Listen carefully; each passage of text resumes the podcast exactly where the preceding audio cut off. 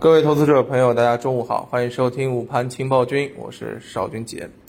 今天早盘呢，我们可以看到啊，大小指数再度分化，两市呢接近两千八百只个股是下跌的，上证五零指数跌了百分之一点四七啊。其实呢，我们可以看到啊，今天上午的时候有一个探底，然后再往回拉的这么一种感觉。上证指数和创业板呢，基本上都是如此啊。到午盘结束的时候呢，其实已经回来一点了。那么，其实从走势上面来看，应该啊，在今天是一个下跌之后回收，或者说探底之后，资金开始跃跃欲试进场吸筹的这么一个表现。那么，今天从题材上面来看的话呢，氢能源、次新股是出现了一些领跌啊，氢能源和次新股都是前面表现的非常不错的这个品种。那么今天的这个领跌呢，其实我们看到也有一点高位获利回吐的这种感觉。那么另外一方面呢，今天上涨的一些品种啊，我们可以看到啊，像盐湖提锂啊，再次是表现的非常好。而另外一方面呢，其实在我们之前讲到的，像低位调整到位的这个芯片表现的也是不逞多让。嗯，包括像军工这些等高景气的这个板块受到资金的这个追捧。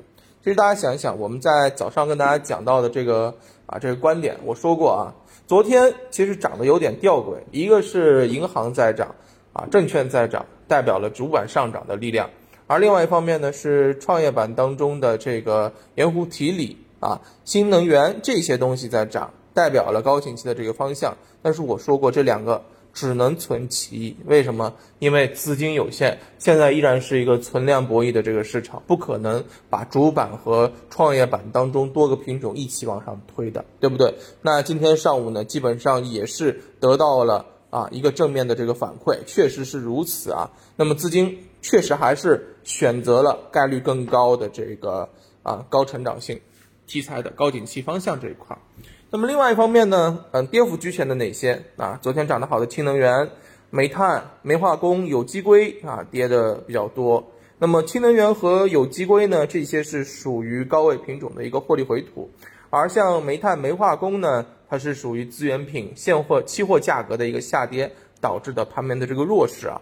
所以，嗯，涨有涨的故事，跌有跌的理由，对不对？